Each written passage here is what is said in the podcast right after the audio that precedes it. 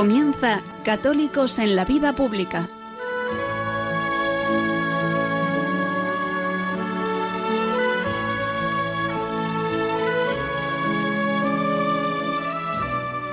Un espacio dirigido en Radio María por Luis Zayas.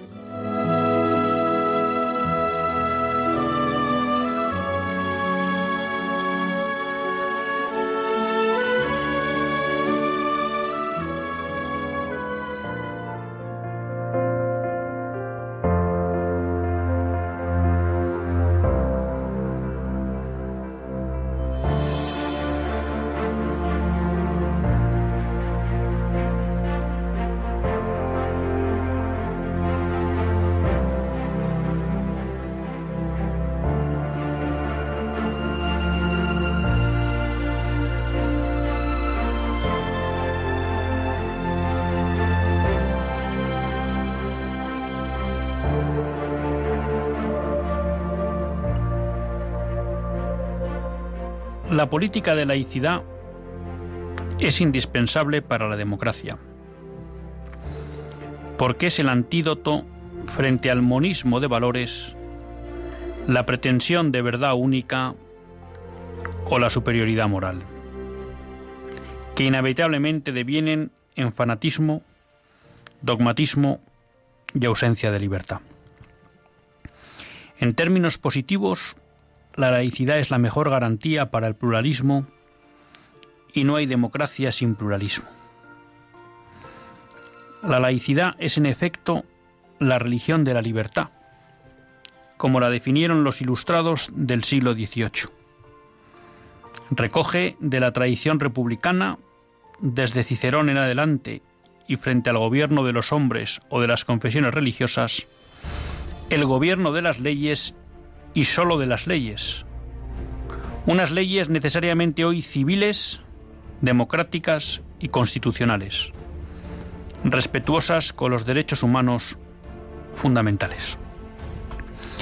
Esto que les leo son dos párrafos de una larga carta que ha remitido José Manuel Rodríguez Uribes, ministro de Cultura y secretario ejecutivo de laicidad del PSOE, a todas las organizaciones del PSOE en España. La carta da para mucho y merece la pena ser comentada en profundidad. Pero en el editorial quería fijarme en estos dos párrafos. Porque el ministro de Cultura liga laicidad con relativismo liga laicidad con la necesidad de que no exista una verdad, de que no podamos valorar si hay algún bien superior a otro, porque considera que eso es la garantía de libertad, de convivencia y de pluralismo. Y dice entonces, no hay democracia sin pluralismo. Estos temas los hemos tratado repetidamente en el programa. Podemos coincidir con el ministro de Cultura que no existe democracia liberal sin relativismo. Porque la democracia liberal, como su propio nombre indica, lleva en su raíz el liberalismo. Y la esencia del liberalismo es negar la existencia de cualquier verdad. Pero tenemos que disentir con el ministro de Cultura cuando dice que no hay democracia, en términos generales, sin relativismo, porque no es verdad. La democracia es una forma de gobierno. La democracia es un instrumento que se dan los hombres para elegir a sus gobernantes, para poder cambiar de gobernantes, para elegir a sus representantes es un medio. Y una forma de gobierno no necesariamente lleva aparejada detrás una antropología, una visión del hombre o una cosmología. Y por eso la Iglesia siempre se ha definido de alguna manera como indiferente ante las formas de gobierno, la monárquica, la aristocrática, la democrática, porque entiende que a cada pueblo, de acuerdo con sus condiciones, con su historia, con sus tradiciones, le corresponde elegir el formo, la forma de gobernarse. Pero San Juan Pablo II, que dedicó a esto varios artículos e escritos, consciente de la gravedad en que podía caer la democracia liberal cuando era coherente con esa matriz relativista ya anunció, ya denunció, que una democracia sin valores se acabaría convirtiendo en una forma de gobierno contraria al bien del hombre y de la humanidad.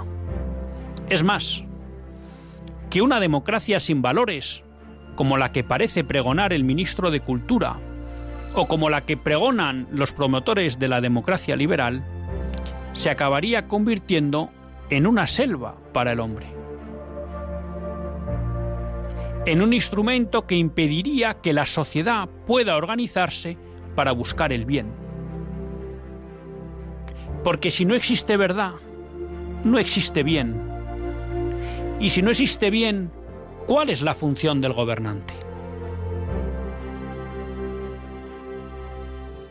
porque la justificación de que exista una autoridad y de que su legitimidad en el ejercicio sea tal es que busque el bien común, que ayude a la sociedad a progresar en el camino de la plenitud.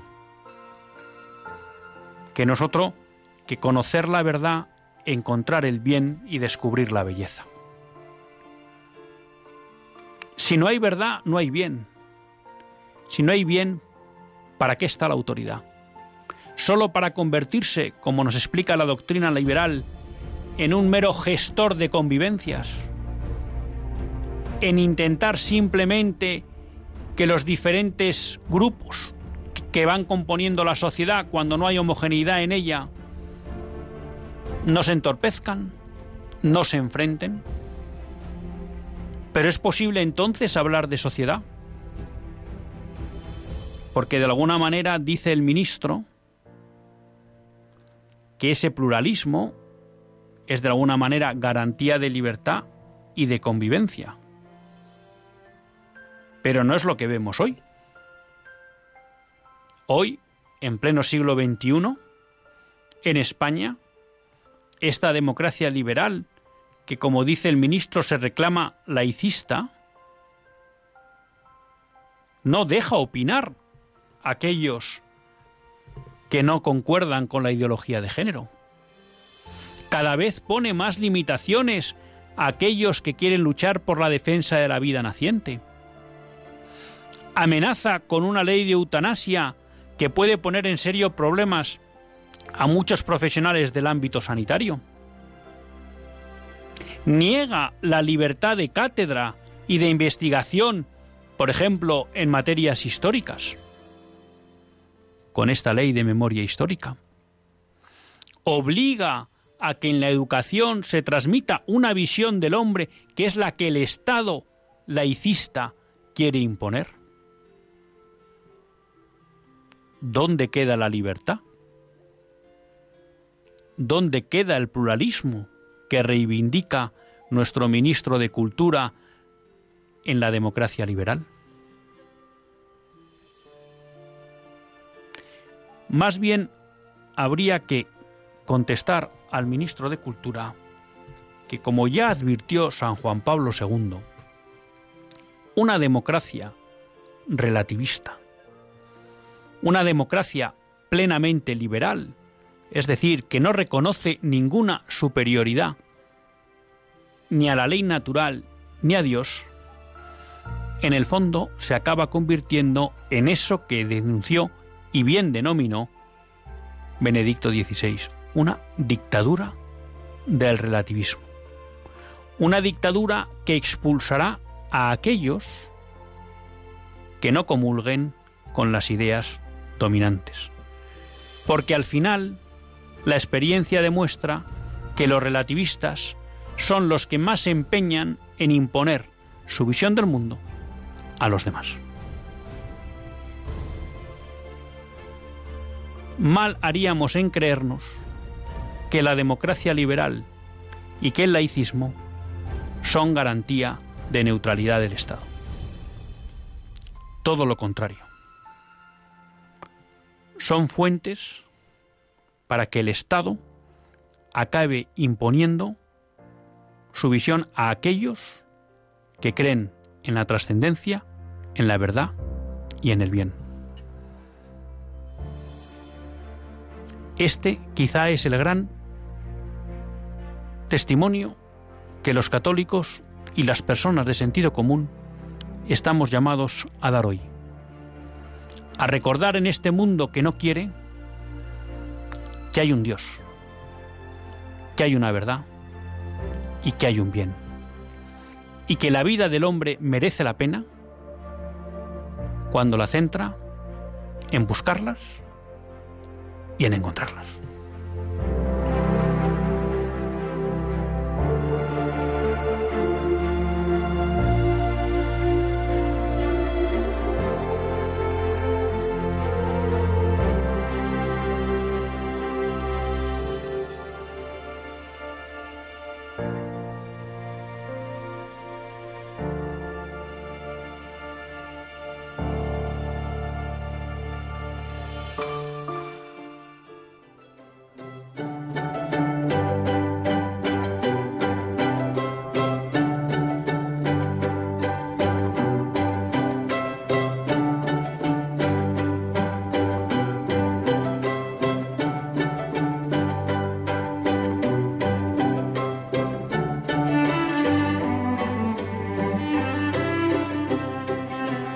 Tardes, queridos amigos de Radio María. Un lunes más volvemos fieles a la cita con todos ustedes en los estudios centrales de Radio María. Un lunes más para hacer este programa, Católicos en la Vida Pública. Programa que, como todos ustedes saben, quiere ser una reflexión pausada sobre la actualidad nacional e internacional. Una reflexión que tratamos de hacer siempre desde la óptica del magisterio de la Iglesia y su doctrina social. Una iglesia que no nos cansaremos de repetir, que es madre y maestra. Y un lunes más tiene la suerte de compartir con todos ustedes esta hora de radio Luis Zayas, que es quien les habla. Un lunes en el que vuelvo a abusar de la confianza con todos ustedes y les voy a pedir también oraciones, pues por Pepe, un buen amigo que, bueno, pues ha caído también en las garras del coronavirus y que ahora mismo pues está está hospitalizado, aunque parece que la cosa no va a mayores. Les cuento como el otro día les pedí oraciones por don Jorge, pues que don Jorge ya está prácticamente recuperado y les tengo que pedir que sigamos rezando por don Jesús, un sacerdote amigo, que sí, que, el virus le ha cogido fuerte y que pues este fin de semana ingresó en la UCI. O sea que Dios quiera que pueda recuperarse prontamente. Bueno, pues un lunes más para hacer un programa con todos ustedes y animándoles desde el inicio a que puedan participar y se animen a llamar. Hoy vamos a empezar con una entrevista para tratar de una cuestión pues muy interesante que yo no conocía y que me hicieron llegar a través del director de Radio María y que creo que es bueno pues que el mayor número de personas en España lo puedan conocer. Tenemos con nosotros a Domingo Sungrayés. Domingo, buenas tardes. Hola, buenas tardes. Muchas gracias por estar aquí con nosotros y compartir tu tiempo con, con Radio María. Encantado, encantado. Bueno, pues Domingo es presidente del Consejo Asesor de Voluntary Solidarity Fund España. Y la verdad que queríamos estar contigo para que nos contaras qué es esta iniciativa.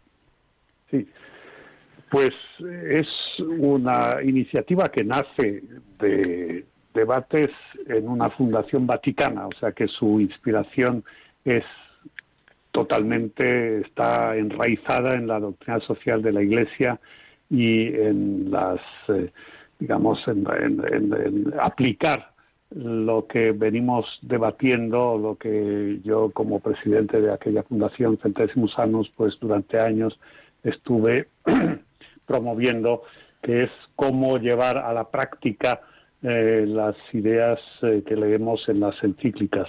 Una de las vías es pues aumentar la solidaridad, aumentar el esfuerzo, la colaboración, la presencia al lado de proyectos solidarios que lo que han, lo que hacen, inspirados en la fe y en la, en la comprensión del Evangelio, eh, llevar a personas que están eh, en, situaciones de vulnerabilidad, en, situaciones de marginación, pues a reencontrar la propia capacidad para salir adelante con sus propias fuerzas. Esos proyectos, eh, proyectos de acción solidaria, hay muchos, hay muchos, son sólidos, hay muchos que están bien organizados, que tienen resultados, que han demostrado su capacidad de llevar adelante estas acciones con, eficacia, ¿no? Eh, entonces, lo que la idea de VSF, que es la, como se viene llamando, VSF España, es eh, poner en contacto ese tipo de proyectos con personas procedentes de la empresa, eh, empresarios, directivos, profesionales, gente que haya estado en actividades económicas eh, para que aporten estas personas su dinero, su tiempo como voluntarios, sus ideas para eh, ayudar a estos proyectos a desarrollarse y a subir, a escalar, digamos, a, hacer más de lo que vienen haciendo bien, hacerlo con más eficacia para más beneficiarios, para más personas. Hemos elegido la rama española de VSF. Eh, VSF es una fundación internacional con sede en Londres, pero la rama española ha elegido cuatro proyectos en España, aquí en Madrid, estamos empezando en Madrid, y eh, ahora, pues si quieres, los, los podemos comentar, pero en fin, no quiero hablar demasiado largo. No, yo aquí te, te preguntaría por dos cuestiones. Una, efectivamente, cuando hablamos de un proyecto social, y a lo mejor que nos hables de alguno de los ejemplos, nos puede ayudar para que las personas que puedan estar en proyectos en curso del mismo tipo, pues sepan que a lo mejor VSF España puede ser un, un, instrumento de ayuda. ¿Qué tipo de proyectos o qué consideráis un proyecto social? ¿Qué tipo de proyectos de alguna manera estáis apadrinando para que nos hagamos una buena idea de quién puede acudir a vosotros a pedir ayuda? Muy bien, proyectos de, solidaridad como mm, hay, hay cuatro que estamos ahora seleccionando como digamos como pilotos. Uno está hecho en, eh, está vinculado con la Fundación Pablo VI, eh, una entidad de mucha tradición eh, en, la Iglesia, ¿no?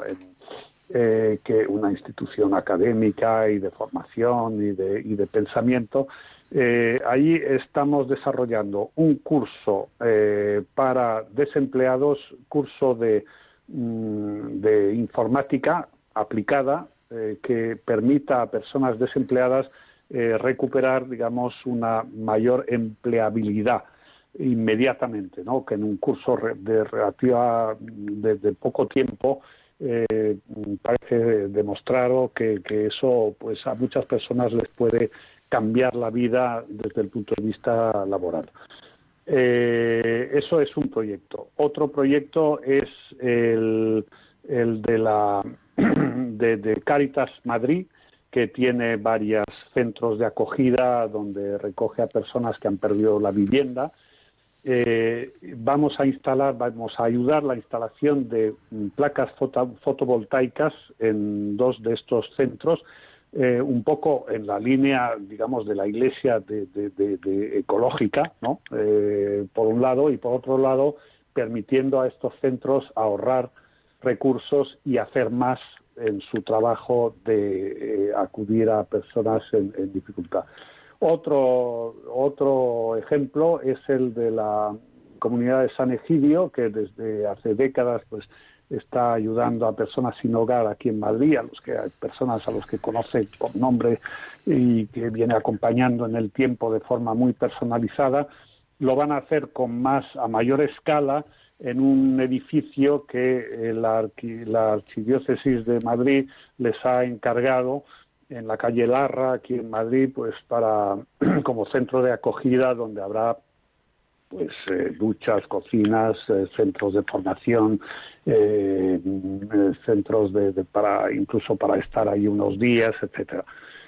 Y otro ejemplo, el cuarto, es el de una actividad promovida por la Fundación Luz Casanova, que es otra institución religiosa en sus orígenes, que tiene su sede en la calle Santa Engracia, en Madrid, que tiene otro centro en Vallecas, donde atiende a mujeres eh, en dificultad, mujeres maltratadas, mujeres solas, etcétera, y que ha empezado ahora una actividad a la que queremos apoyar para adolescentes, mm, eh, chicas y chicos contra la violencia en la pareja, eh, yendo, digamos, un poco a las raíces sociales, psicológicas de estos comportamientos. Esos son los tipos de proyectos en los que muchos de los que nos escuchan quizá los conocen, eh, porque los Caritas pues está haciendo una labor magnífica en, en Madrid como en otros sitios, por ejemplo, eh, y eh, son ese tipo de proyectos a los que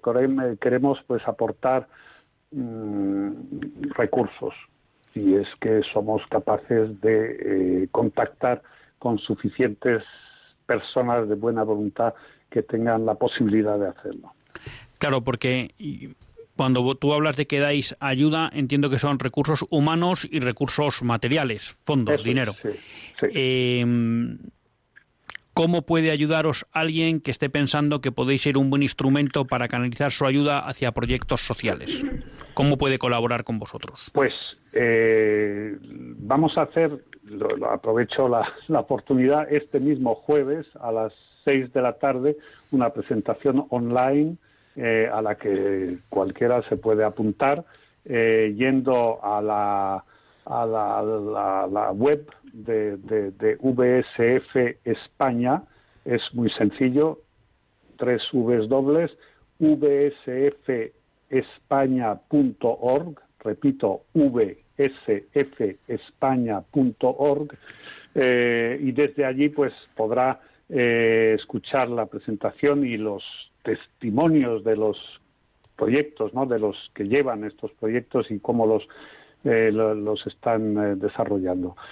¿Cómo puede ayudar? Pues aportando dinero a una cuenta, por ejemplo, a una cuenta que está se indica en la web y poniéndose en contacto y, desarrollando pues ese tipo de, de contacto, porque no es solo aportar dinero eh, así una vez, sino queremos, quisiéramos eh, que de allí surjan, digamos, relaciones permanentes, padrinazgos, voluntariados, eh, que de alguna forma traduzcan esta solidaridad no solo en, ayuda material, sino también en, tiempo y en, dedicación personal.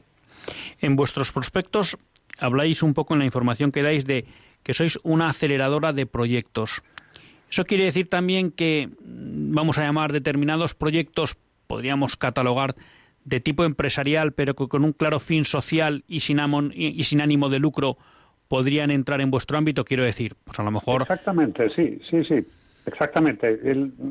creemos que, digamos, la experiencia empresarial puede ser útil para dar eh, dinamismo, organización, ideas a proyectos solidarios eh, sin fin lucrativo. Por eso hablamos de aceleradora, que es un término que se suele usar más bien para empresas, ¿no? Pero efectivamente creemos que los proyectos sociales, que tienen su propia dinámica y su propia su propia forma de, llevarse, pero que digamos que la experiencia eh, empresarial pues sí puede ser útil para, para su desarrollo y su y, llevarlos a cabo con buenos resultados. En relación con personas que puedan colaborar con vosotros, eh, bueno, tú hablabas un poco de donantes, de alguna manera de personas particulares que puedan ofrecer sus tiempos, sus capacidades o su dinero, pero veo que también eh, queréis estar activos a la hora de ayudar a desarrollar la acción social, la responsabilidad pues civil corporativa. Exacto, pensamos que hay muchas, bueno, las grandes empresas, como es conocido, pues tienen sus ya muy establecida su forma de, llevar a cabo la responsabilidad social corporativa. Pero eh, hay muchas empresas eh, no tan grandes, quizá, que estén con esa preocupación y sin saber exactamente dónde acudir, ¿no? Entonces, VSF España pues les ofrece la posibilidad de entrar en contacto con proyectos de este tipo. He mencionado a estos cuatro, pero vamos a ir agregando con el tiempo seguramente más proyectos de ese tipo, de estas características de largo plazo y de eficacia. Eh, eh, proyectos que una empresa podría de alguna forma apadrinar, ¿no? adoptar y hacer suyo y seguir durante un tiempo largo. Efectivamente, eso es una posibilidad que es típica de lo de este trabajo de la acelerador.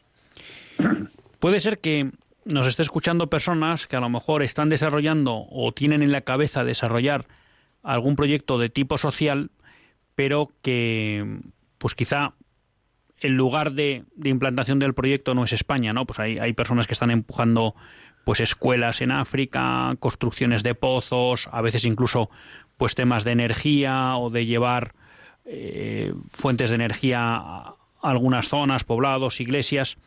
Eh, VSF tiene, digamos, una, una rama internacional. Si alguien viera que VSF podría ser a lo mejor un canal para conseguir ayuda, pero no va a implantar su proyecto en España, ¿podría hablar con VSF España para que le ponga en contacto con la rama internacional? ¿Cómo son las relaciones con otros ámbitos de VSF?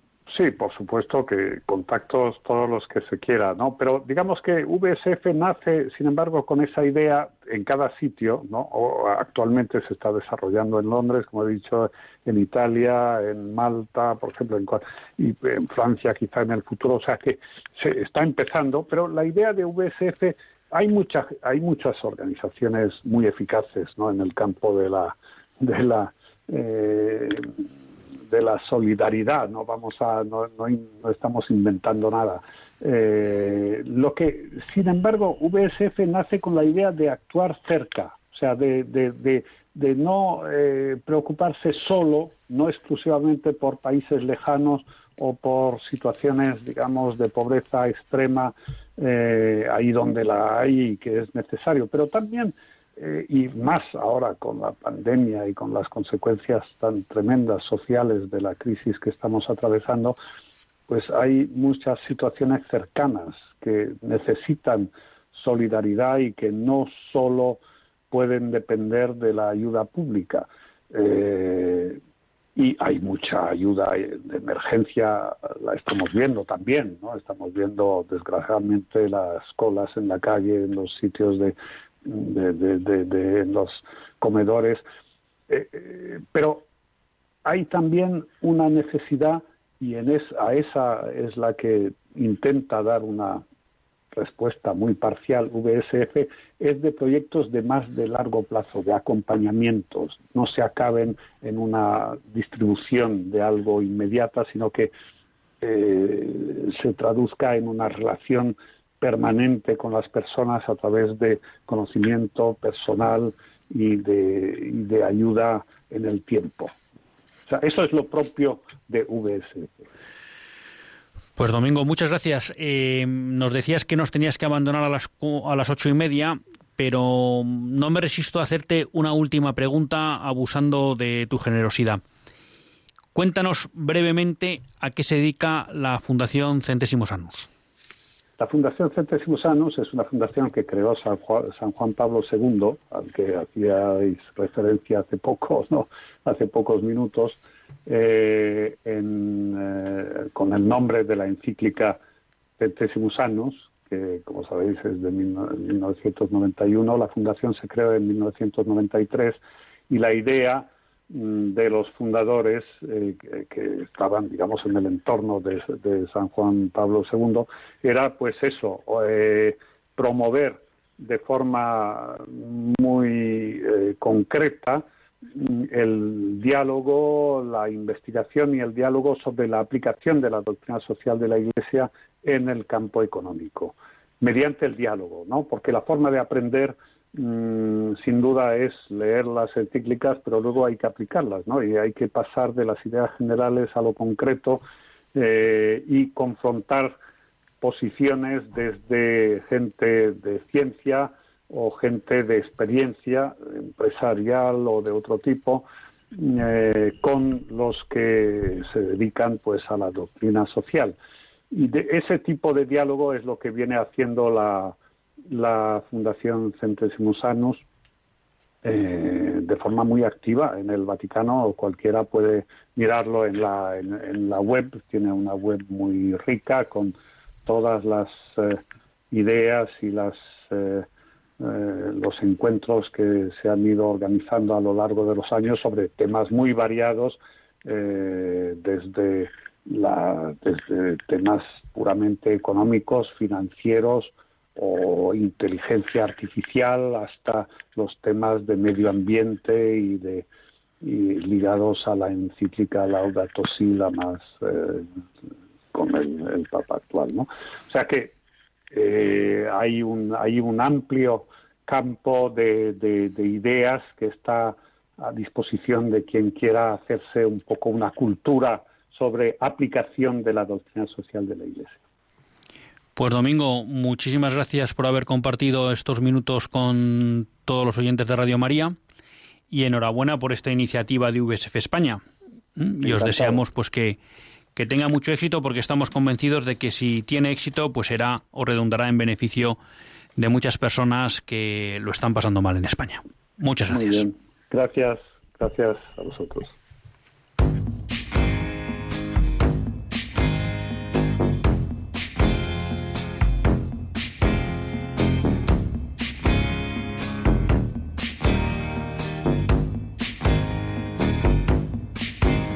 the night has come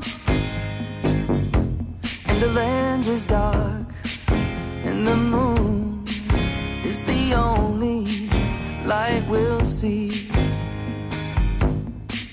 No, I won't be afraid. Oh, I won't be afraid just as long as you stay.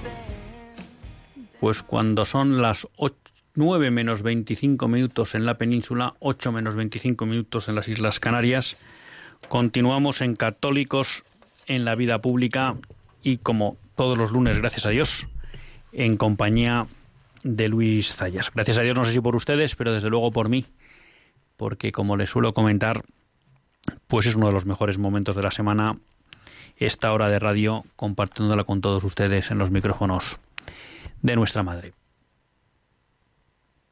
Vamos a ser cumplidores por una vez, que no es desgraciadamente lo habitual en este programa con todos ustedes, Y bueno, pues desde ahora nos animamos a abrir los micrófonos para todos los que quieran participar.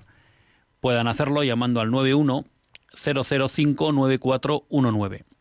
91 005 9419. Aprovecho, bueno, pues ya antes de seguir con algunas noticias o con sus llamadas, según vayan entrando, pues para recordarles que el próximo día, el próximo jueves a las 6 de la tarde tendrán, bueno, pues esa presentación de VSF España que nos ha comentado Domingo. Quiero aprovechar también para, bueno, mandarle un fuerte abrazo a Félix Gil Cabeza, decirle que he recibido su carta y bueno, que, que voy a intentar conseguirle lo que me pedía, el programa y el contacto con, con alguna persona que ha intervenido en el programa y que bueno, pues que mucho ánimo y que muchas gracias por escuchar por escuchar el programa. Tenía en cartera bueno, la verdad que es que he de reconocer que últimamente la actualidad se va acumulando y bueno, pues como también estamos queriendo dar pie a que se conozcan algunas realidades como USF. La semana pasada pues nos hacíamos eco de las jornadas de católicos y, vida pública en el País Vasco. Pues es verdad que a veces, bueno, nos vamos comiendo parte del tiempo del programa y están saliendo muchas y muchas cuestiones interesantes, ¿no? Dejo para el próximo programa y trataré de tratarlo en profundidad con todos ustedes. Bueno, las cuestiones de las inmatriculaciones, ¿no? Ya saben que ha sacado el gobierno un informe en el que reconoce que las inmatriculaciones de la Iglesia pues han sido correctas. Y luego esta carta del ministro de Cultura, que bueno, nos ha servido un poco pues para iniciar el programa, pero creo que, da para mucho más, ¿no? Aún así, pues tenía del, del pasado programa algunas noticias que me gustaría compartir con todos ustedes, pero bueno, veo que se animan a estar con nosotros, así que vamos a dar paso a Juan de Málaga. Buenas tardes, Juan. Hola, buenas tardes. Bueno, mm, yo quería comentar una cosa sobre la laicidad, ¿no? ¿Se dice? Bueno, eh, vamos a ver, el laicismo es separar lo religioso de lo político. Yo pienso que uno de los mayores malos, males que ha venido a España es precisamente eso, separar lo religioso de lo político. Por lo tanto, yo pienso que lo que hay que hacer es, bueno, no hace falta que la Iglesia esté ahí, los obispos ahí de gobernantes, pero que todos los personas católicas vivan la fe de verdad es importantísimo. Toda esa corrupción que ha venido en todos los partidos políticos, de derecha, de izquierda, liberales y, comunistas, es porque no creen en nada. Ellos nada más creen en el dinero y en el poder. Por lo tanto, mientras no haya verdaderos católicos santos, verdaderos católicos que se toman en la fe de verdad, esto no tiene solución. Entonces, decir que esa manía con la laicidad de parar lo religioso, no. la laicidad al final se convierte en eso, descartar todo lo religioso, todos los principios cristianos. Por lo tanto, es un error gravísimo. Yo estoy deseando que haya partidos políticos cristianos al 100%, que respeten, y los ha habido, pero la mayoría de los católicos, empezando por la jerarquía de la Iglesia Católica, no los ha respaldado. O sea, la jerarquía de la Iglesia Católica y muchos católicos rechazan que haya verdaderos católicos en la vida política. Por eso pues, es una gran corrupción. La verdad que no le puedo decir más que que estoy muy de acuerdo con usted. Es verdad que a veces eh, se utilizan dos términos, y ahora vamos con David de Salamanca, ¿no? Se, tiende a utilizar el término laicismo como algo negativo, efectivamente algo que busca eliminar eh, cualquier presencia del hecho religioso en el ámbito público y también como algo beligerante, ¿no? Contra la Iglesia, contra el pensamiento religioso, contra el pensamiento cristiano. Y quizá se tiende a, a decir, bueno, pues que la laicidad sería una especie de, vamos a llamar a confesionalidad, ¿no? Donde no se sería beligerante contra el hecho religioso. Yo creo que, bueno, quizá esa diferencia que a veces se hace, pues para la teoría puede estar bien, yo creo que al final en la práctica eh, nunca se distingue entre laicidad y laicismo, ¿no? Y que todos los que hablan de laicidad, como incluso hace el ministro, pues son laicistas. Y es verdad, yo creo que uno de los grandes males de nuestra época, efectivamente, es esa separación de lo político de lo religioso, ¿no? que en el fondo es la matriz nuclear de la modernidad. Lo que pasa que ya estamos viviendo en el esplendor de la modernidad. No me voy a alargar porque, porque está de tiempo. Pero efectivamente. Y usted matiza una cosa que está bien, es decir, ser contrario al laicismo y por tanto decir que la religión tiene que ver en la vida pública y que tiene que tener presencia en la vida pública, no necesariamente es pedir la confesionalidad del Estado, que es algo que es bueno, ¿eh? que es bueno si la sociedad efectivamente lo pide y lo busca, y debería ser nuestro objetivo como católicos, ¿eh? que al final la sociedad fuera confesional y pidiera la confesionalidad del Estado, ¿eh? porque como nos explicaba Pío XI en la encíclica sobre Cristo Rey, el reinado social de Cristo, bueno, pues al final las sociedades también se deben a Cristo, ¿no? Pero efectivamente no hay por qué confundir. No me da tiempo ahora para desarrollar eso, pero muy de acuerdo en general con lo que con lo que ha dicho. Y sí, creo que a veces los católicos hemos caído en la dejación de funciones de no apoyar a partidos con ideario con ideario cristiano. Tenemos con nosotros a David de Salamanca. Daniel de Salamanca, perdón. Eh, buenas noches, sí, Daniel. Eh, que me llamo Daniel, mire, que es que quería comentar una cuestión. ¿Me oye bien? Sí, sí, perfectamente. Sí, eh, mire, yo creo que, de claro, la causa de todos estos males que, padecemos en la sociedad, además de lo que comentaba el oyente anterior, que, es el laicismo, pero lo peor, peor aún es, más que el laicismo en la sociedad, que haya la secularización interna que hay dentro de la Iglesia, una influencia protestante o incluso pues, de secularización que a veces va unido.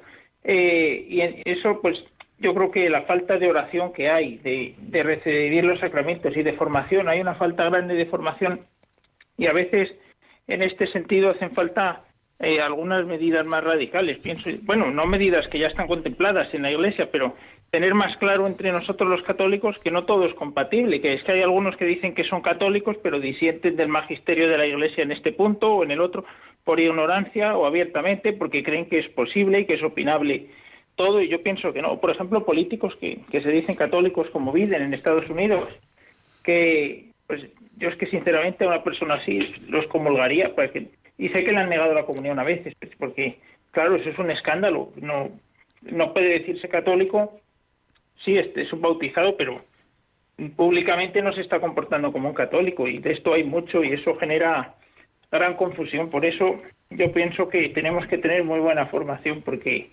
eh, siempre, pero en los tiempos que hay, pues no, la sociedad enseña todo lo contrario y no se puede bajar en, nada la idea de que lo que el Señor nos manda y lo que enseña la Iglesia, pues son verdades inmutables, porque Dios es inmutable, Él nos ha creado con una naturaleza y, eso no puede cambiar porque vengan modas en un sentido o en otro.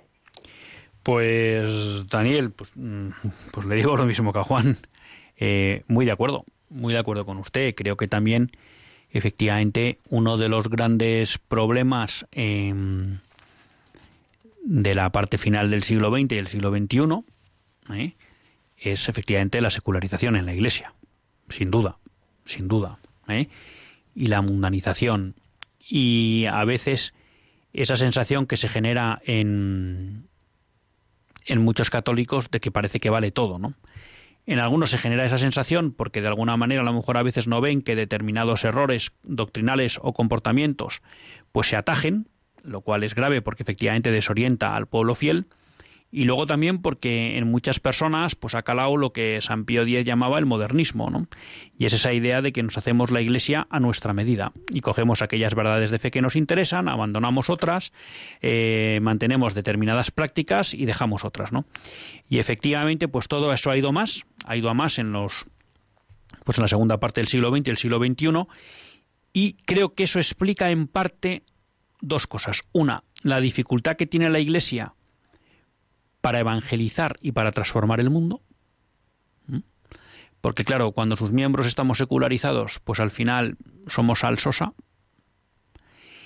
Y en segundo lugar, claro, el fuerte desarrollo, vamos a decir así, o el rápido desarrollo que ha tenido, por ejemplo, en países como España, todo lo que sería mm, los frutos de la modernidad, de la ideología de género, de la incultura de la muerte, porque cuando esa institución que servía de freno se ha venido abajo, bueno, pues todo este, vamos a llamar, nuevo orden mundial no ha tenido ningún dique que, que enfrentar, ¿no? Y eso se explica. Eh, y sin quitarle la razón, creo que también cuando hablamos de secularización, bueno, pues que también es importante, porque no lo digo por usted, lo digo por mí. Eh, muchas veces pues solemos decir, bueno, es que tal está secularizado, tal debería hacer tal autoridad, tal comunidad, tal. Bueno, pues yo creo que el volver de alguna manera a que la Iglesia cada vez esté más, más presente, ¿no? En el corazón de Cristo es que también cada uno de nosotros nos miremos y veamos en qué medida nos estamos mundanizando, nos estamos secularizando ¿eh? y, en, y de alguna manera pues asumiendo ese modernismo que ya a principios de siglo XX San Pío X denunciaba, ¿no? Porque eso también va provocando que el conjunto de la Iglesia pues se, secularice, ¿no? Y, lo decía hoy en una en una meditación cuaresmal que escuchaba de un sacerdote, ¿no? Cuando decía, claro, en el momento en que nosotros eh, lo decía un poco en relación con el Evangelio de hoy, ¿no? Que de alguna manera él decía que expresaba pues la forma de medir y de juzgar de Dios, ¿no? Entonces decía, claro, en el momento en que los hombres juzgamos a los demás no con los criterios de Dios, sino con los criterios del mundo, pues nos volvemos mundanos. Y yo creo que ese es el gran riesgo que tenemos hoy los católicos, ¿no? Y es que utilizamos los criterios del mundo para juzgar la situación y las actuaciones en vez de utilizar los criterios de Dios. Por eso, pues bueno, pues son tiempos que lo que necesitan es santos para de verdad regenerarse y renovarse. Pero muy de acuerdo. Eh, uno de los problemas que vivimos hoy también es que, la Iglesia tenga una fuerte secularización, sin duda alguna. Tenemos con nosotros a Vicente de Madrid. Buenas tardes, Vicente. Hola, buenas noches. Mire, Dios bendiga a todos los hermanos y a todos los oyentes y a la iglesia y gloria a Dios para que Él nos ilumine y seamos agradecidos todos, porque hasta los que tienen hambre, pero esos niños me, me preocupan siempre, pero no hago nada. El, primer punto, yo le diría, podría de aquí, o sea, de lo que están oyendo, se podría hacer, eh, por ejemplo, un punto de internet en algún punto geográfico de África para hacer una experiencia. Eh, mucha gente no vamos allí por esas o sea, de, esas razones.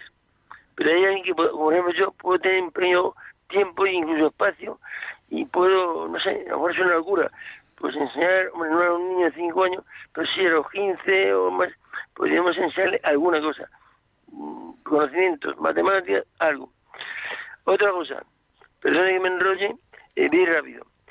Quería saber, yo voy a intentar constituir una sociedad mercantil, por supuesto pequeñita. Me han dicho notario, y, me corrijan, 3.000 euros el capital.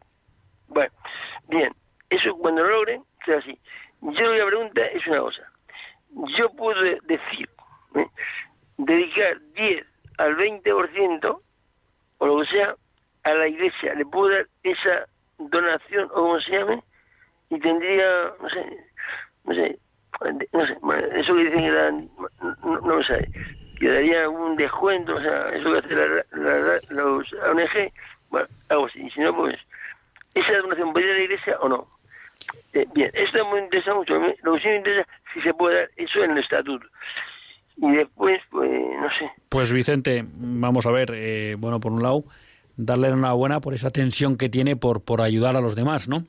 bueno, usted planteaba la posibilidad de un proyecto para ayudar a través de Internet en África. Bueno, yo eso la verdad que no soy muy ducho en las nuevas tecnologías, seguro que se puede hacer, pero quizás es complejo, ¿no? Pero le animaría a repensar la cuestión o esa inquietud que usted tiene y en la línea de lo que nos planteaba Domingo de VSF España, pues plantearse a qué personas puede ayudar usted aquí. Porque efectivamente en España, entre la crisis económica del 2010-11, entre todo ese tema que estamos viendo con el coronavirus y demás, pues bueno, hay mucha gente que, que necesita herramientas para poder salir adelante, ¿no? Y seguro que, usted puede encontrar cauce para llevar a cabo esa inquietud que usted tiene de ayudar a los demás. O sea, que le animo a que piense pues cómo ayudar en España, que posiblemente cerca, pues en su, a través de su parroquia o de la Cáritas diocesana, seguro que encuentra dónde eh, poder ayudar. Bueno, lo que plantea de la sociedad limitada, usted la constituye y si quiere, en cualquier momento usted puede donar acciones a la Iglesia. ¿eh? Luego ya esto mírelo bien con un experto mercantilista fiscalista, pero en principio no tiene ninguna pega para que usted una vez que ha constituido una sociedad, pues con las participaciones que son de su propiedad, las pueda donar o transmitir a quien a quien desee. Eh, sí, creo que no había más puntos de, de Vicente. Como nos quedan cinco minutos de programa, la verdad que aquí estoy en la duda, porque Juan y Daniel nos han sacado dos cuestiones importantes. Y yo creo que me gustaría reincidir un poco en una cuestión que he comentado. Es verdad, eh, vivimos en un mundo laicista, es verdad. Buena parte de los cristianos eh, hemos asumido la doctrina laicista. Incluso nos parece, pues eso, que la religión en el ámbito político, pues no tiene que tener ningún papel, ¿no? Bueno, la doctrina de la Iglesia lo que nos enseña es que el poder temporal se debe a Dios. Que eso no quiere decir que se deba a la jerarquía religiosa, se debe a Dios. ¿Y eso en qué se concreta? Bueno, eso se concreta muy fácil en que el poder temporal debe cumplir la ley natural y la ley divina. Punto. ¿Mm? Entonces, claro, cuando se habla de laicismo, eh, se habla de algo incluso más profundo, de que la Iglesia no tenga, vamos a llamar, influencia, la Iglesia, por decirlo así, jerárquica, ¿no? Como institución, sino lo que se habla es de que Dios no juega ningún papel en la organización de la vida social. ¿Mm? Entonces, no, no. Eh, en ese dar a Dios lo que es de Dios y al César lo que es del César, el César tiene que dar a Dios lo que es de Dios, que es que él debe respetar la ley natural y la ley divina. Es decir, que hay una autoridad superior a la autoridad humana. Y en relación, entonces, creo que también los católicos, nos hablaba Domingo de que la Fundación Centésimos Annus pues, era para reflexionar sobre la doctrina social de la Iglesia. Bueno, creo que mm, un deber que tenemos la buena parte de los católicos es que no conocemos el magisterio político de la Iglesia. Y eso da pie a que en el debate político la visión de la Iglesia sobre la comunidad política nunca está presente. Y entonces al final estamos siempre debatiendo en el campo de juego del enemigo, que es el ámbito liberal, el campo de juego liberal. Pero el liberalismo, en su matriz filosófica y en su matriz política, no nos vamos a meter ahora en la matriz económica, que eh, ahí hay más aspectos, vamos a llamar conciliables, aunque no todos, pero el liberalismo en su matriz filosófica y en su matriz política es contrario a la doctrina de la Iglesia. Claro, ¿qué pasa? Que cuando ya los católicos asumimos ese campo de juego para el debate, pues como dice aquel, ya estamos fuera de juego, ya hemos perdido. Y por eso, como decía Juan, claro, uno se siente impotente al ver cómo mucho político católico no es capaz de frenar ¿no? el avance de esa dictadura del relativismo. Claro, porque estamos jugando en su campo y en su campo perdemos, porque aceptamos sus reglas. Y eso, llevado al interior de la vida de la Iglesia, pues también pasa. En la medida que como católicos empezamos a aceptar los criterios del mundo para juzgar el mundo y nuestras actuaciones, secularizamos a la Iglesia. Y creo, al margen de la prudencia de vida y de que ha sido una cuestión, eh, una cuestión pues tremenda toda esta crisis sanitaria que hemos vivido, eh, bueno, pues creo que la respuesta que hemos dado los católicos ante la crisis sanitaria creo que es merecedora de reflexión. Porque uno ha oído muchos criterios biológicos, médicos, científicos o pseudocientíficos y pocas veces hemos oído criterios de fe, en el sentido de cuánto vale la salvación de un alma y hasta qué punto ¿eh? había que hacer todo lo posible para que los sacramentos llegaran a todos aquellos fieles que los necesitaban, como por ejemplo Pues fue el ejemplo del, del Hospital de Ifema, ¿no? Donde hubo un buen grupo de sacerdotes que se ofrecieron voluntarios para atender a ellos los enfermos, ¿no? Pero hemos visto como muchas instituciones, por ejemplo, pues han prohibido que hubiera capellanes, bueno, con la excusa de la, de la, de la infección. O hemos visto como muchos sitios arbitrariamente se reducen los el culto religioso. Y a veces creo que hay a la comunidad católica nos ha faltado pues me atrevería a decir criterio sobrenatural para darnos cuenta de la gravedad de esas limitaciones, ¿no? Y para reivindicar el derecho de Dios y de los fieles hacia Dios. No nos queda tiempo para más, solo para recordarles que lean una pastoral de Monseñor Nobel sobre el aborto, de lo mejorcito que se ha escrito en los últimos años en España sobre el aborto, por la claridad y la contundencia. Uno agradece ¿eh? Esta claridad en el lenguaje episcopal. Citábamos hace unos días una carta que el presidente de la Conferencia Episcopal Americana había enviado en relación con la agenda política de Joe Biden, de Joe Biden que era católico, y poniendo, eh, bueno, remarcando cómo en muchos aspectos era contraria a la doctrina católica, ¿no? y que eso le preocupaba como obispo. Pues realmente la carta de Monseñor Nobel en relación con el aborto va en esa línea y es de, de agradecer. Muchas gracias a Juan, Daniel y Vicente. Hasta el próximo lunes, si Dios quiere, que Dios les bendiga.